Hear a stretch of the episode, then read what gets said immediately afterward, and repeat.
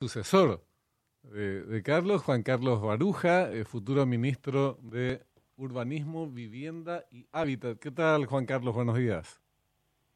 Muy buenas tardes, eh, pero muy buenos días, Benjamín. y también para tu compañera, para Cintia y para toda la audiencia. Muchas gracias por atendernos. Bueno, días ajetreados. Eh, ya ayer te felicitábamos, hacemos, lo reiteramos, reiteramos las felicitaciones hoy por esta este anuncio que hizo eh, Santiago Peña ayer acerca de tu futuro nombramiento como ministro de la vivienda. Así es que supondrá esto muchos desafíos para el gobierno, eh, porque es un tema social pendiente y de mucha importancia y, e impacto económico y para vos en lo personal también, ¿verdad? Así mismo, también es una eh, un, me siento realmente muy honrado por esta designación que me ha dado el presidente electo Santiago Peña.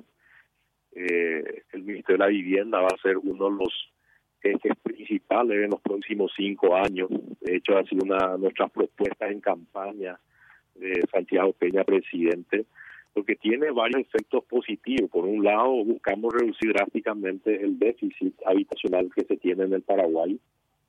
Eh, el efecto positivo en la economía con la generación de empleo, teniendo en cuenta en que en la construcción de una vivienda se emplean aproximadamente 10 personas de forma directa e indirecta, entre albañiles, el pisero, el plomero, el pintor, el, el, chofer que lleva los materiales eh, a la obra, eh, el que lleva adelante la construcción de ladrillos, tejas, tejuelones, el olero, en fin, realmente el efecto que genera una construcción de vivienda es muy importante y ese también ha sido otro eje muy importante del proyecto Santiago Peña, presidente de la generación masiva de empleo. Así es que realmente es muy desafiante este esta responsabilidad que estamos asumiendo, pero, lo, lo, asumimos con, con mucha alegría y con la convicción y la certeza de que vamos a llevar adelante de buena manera y, y poder contribuir significativamente al éxito del próximo gobierno de Santiago Peña.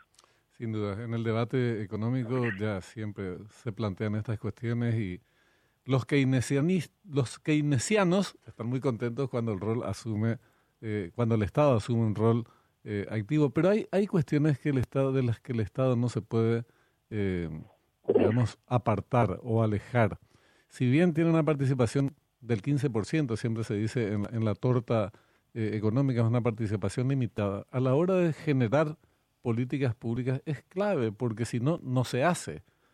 O porque al sector privado no le interesa, o porque el sector privado tiene otras prioridades, en fin, por lo que fuere. Si el Estado no lo hace o no impulsa determinadas políticas, sencillamente estas brillarán por su ausencia. Y en este caso, ya lo conversábamos ayer en el noticiero de GEN, se trata de un problema o de múltiples, múltiples problemas que se atacan en simultáneo generando, desarrollando estas, estas políticas de vivienda, como vos decías, por un lado la vivienda, por otro lado el empleo.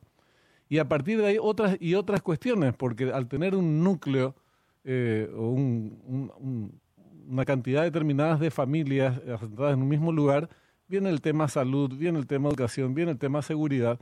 O sea, es un tema fantástico el que vas a tener en tus manos.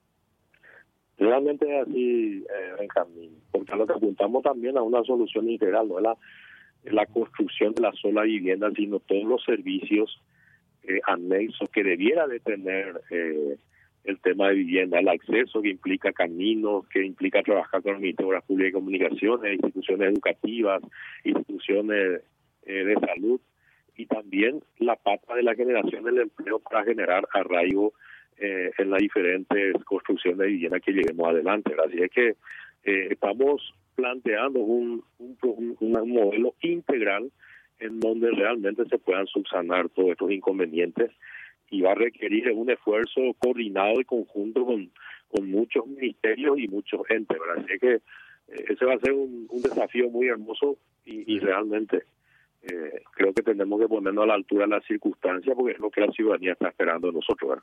Es así. Y también voluntad política porque y, hay que lidiar con las presiones porque después habrá que equilibrar el desequilibrado presupuesto nacional a la hora de establecer, bueno, tus, limitados recursos, cómo los administras. y ahí va a haber competencia porque todo el mundo tironea si aparece su parte es normal. Eh, hay algunas pequeñas empresitas vialeras que van a seguir disputando que se destine demasiado dinero a las obras públicas, también es normal, pero ahí es función del gobierno decir, tenemos que equilibrar más la cosa eh, y destinar más a este tipo de cuestiones como las viviendas que tienen consecuencias eh, prácticas muy positivas para, para la sociedad en su conjunto, inclusive para, para la economía, pero son pulseadas políticas futuras, sin duda, ¿verdad? Así mismo, son temas normales que, bueno, también ya en el anterior gobierno donde fui ministro de Agricultura ya, ya fui partícipe. Y como está diciendo, ¿verdad? es normal que cada cartera eh, procure obtener el máximo del presupuesto, ¿verdad? Porque lo que pasa es que en realidad eh, las necesidades siempre superan a las posibilidades, pero bueno, eh, ahí está un poco la capacidad de conducción del jefe de Estado, que yo tengo plena seguridad de que es, es así, ya que lo ha demostrado cuando fue ministro de Hacienda, así que el liderazgo del presidente Peña es indudable y estamos seguros que él va a conducir por los mejores caminos para generar ese impacto que nos hemos comprometido en campaña y que es lo que la ciudadanía está esperando en camino. Yo soy un, fanático de las políticas de vivienda, me parece que es la forma, una fórmula, no es la única obviamente, pero es una de las fórmulas por excelencia para encarar problemas, demandas eh, sociales que son de suma, de suma urgencia. Entonces, eh, de verdad, acá vas, a tener, creo que sí, también animadores, eh, en el sentido de que se puedan ejecutar estas políticas públicas con mucha intensidad en el próximo gobierno.